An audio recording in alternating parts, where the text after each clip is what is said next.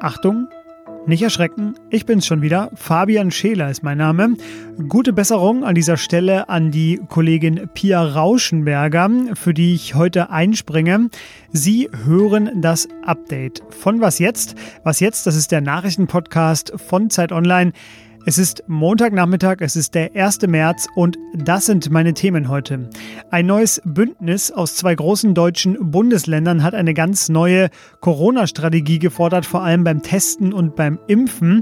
Dazu spreche ich über den Prozess gegen Nicolas Sarkozy und ich rede über die dramatische Lage in Myanmar.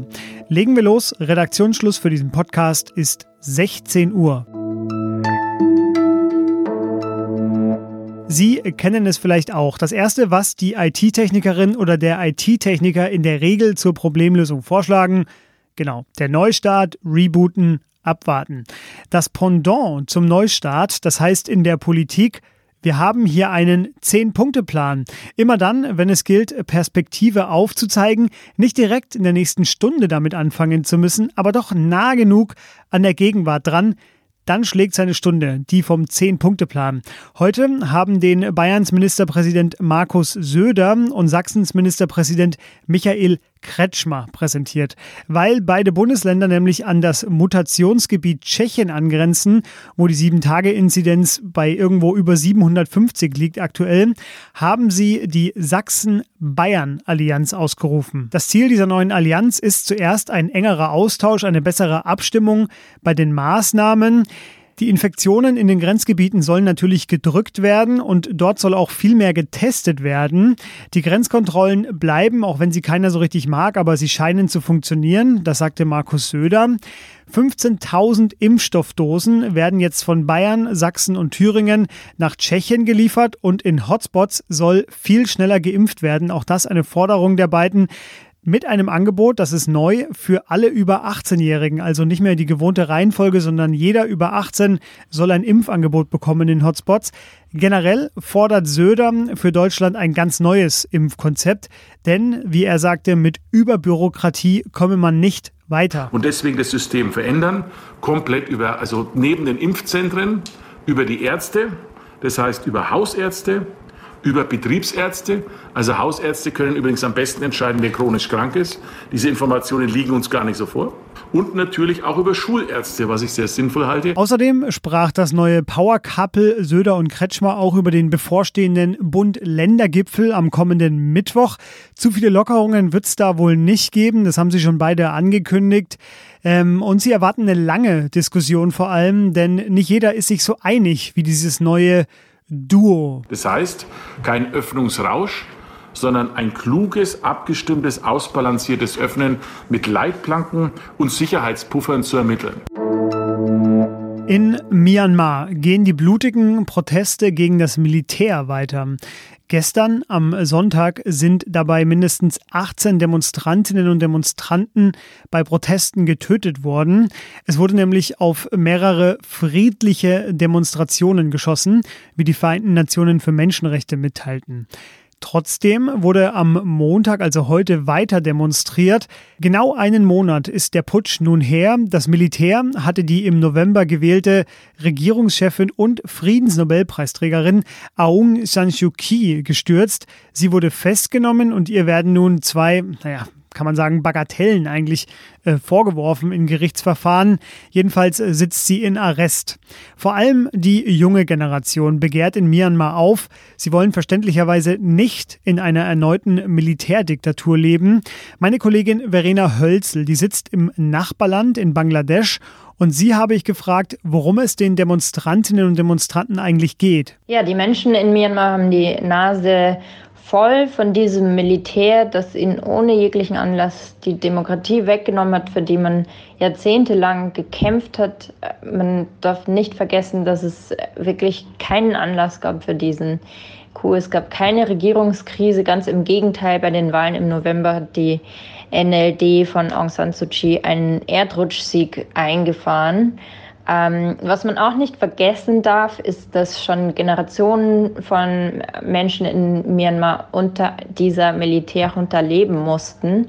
Man weiß also ganz genau, was man äh, vom Militär zu erwarten hat. Und die Menschen sagen wirklich, das äh, muss jetzt ein für alle Mal aufhören und die wollen jetzt auch keine neuen Wahlen oder keine Zugeständnisse, sondern die wollen wirklich, dass dieses äh, Militär endlich verschwindet. Ja, bisher war es schon brutal und trotzdem gehen die Demos ja aber weiter.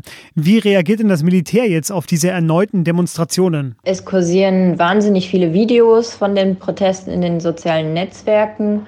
Und in denen kann man sehen, wie das Militär und die Polizei friedliche, unbewaffnete Demonstranten in den Straßen regelrecht jagen. Je mehr Menschen auf die Straße gehen, desto brutaler geht das Militär gegen sie vor. Und ich kann mir also weder vorstellen, dass das Militär nachgeben wird ähm, und genauso wenig kann ich mir vorstellen, auf der anderen Seite, dass die Demonstranten sich geschlagen geben werden. Ja, vielen Dank dir, Verena. Schon in der Vergangenheit war das Militär brutal gegen die Rohingya-Minderheit vorgegangen. Die Rohingya wurden vertrieben vom Militär. Zehntausende sollen dabei gestorben sein, Hunderttausende sind noch immer auf der Flucht. Und der Konflikt zwischen den Minderheiten in Myanmar und der Zentralarmee, der zählt zu den längsten Bürgerkriegen der Welt.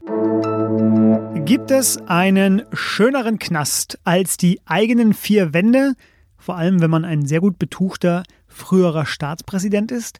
Ja, eine Frage, die sich nun ab sofort Nicolas Sarkozy stellen wird, denn der frühere französische Präsident, der wurde heute in Paris wegen Bestechung und wegen illegaler Justizbeeinflussung zu drei Jahren Haft verurteilt. Zwei davon sind auf Bewährung und das eine Jahr, das wird er voraussichtlich mit einer elektronischen Fußfessel in den eigenen vier Wänden verbringen.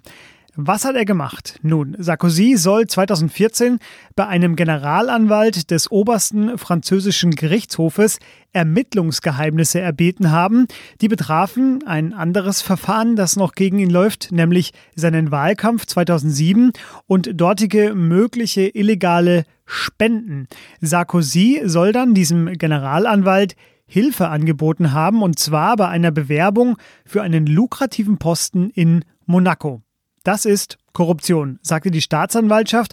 Und auch wenn die Vorwürfe vor allem dank der umstrittenen Praxis abgehörter Telefonate zwischen Sarkozy und seinem Anwalt zustande kamen, forderte die Staatsanwaltschaft sogar vier Jahre Strafe. Es wurden dann drei und es ist auch ein beispielloser Prozess und das erste Mal, dass ein früherer französischer Präsident in Haft muss, in Haft in Anführungszeichen.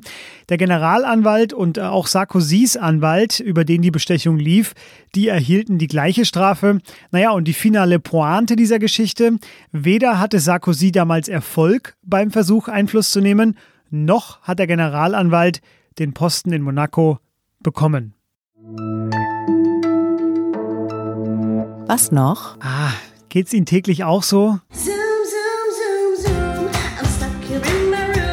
Und vor allem geht es Ihnen nach Stunden im Zoom-Meeting auch nicht wirklich besser? Genau, Stanford-Forscher haben jetzt erste Erkenntnisse, was zu sogenannten Zoom-Fatigue führt. Wir gucken uns nämlich viel mehr konstant nur in die Augen oder in Gesichter, statt auch mal im Raum rumzuschauen. Das führt zu Stress sich selbst konstant live zu sehen, ist super anstrengend. Das weiß jeder, der schon mal im Zoom-Call saß. Videochats zwingen außerdem dazu, sich nicht zu bewegen. Und nonverbale Signale wie Mimik und Gestik sind deutlich schwerer zu entschlüsseln, wenn jeder nur eine Zoom-Kachel ist. Aber Stanford wäre nicht Stanford, hätten sie nicht auch gleich noch eine Lösung. Tipps der Forscher sind, niemals im Vollbild zoomen. Die Selbstansicht, die kann man ausblenden. Man kann die Kamera mit größerem Weitwinkel sich organisieren, dann kann man sich ein bisschen mehr bewegen oder der Master-Tipp, Kamera aus. Sie sehen schon, so richtig viele geniale Tipps sind da nicht dabei, aber was immer hilft, sind die Wenger Boys.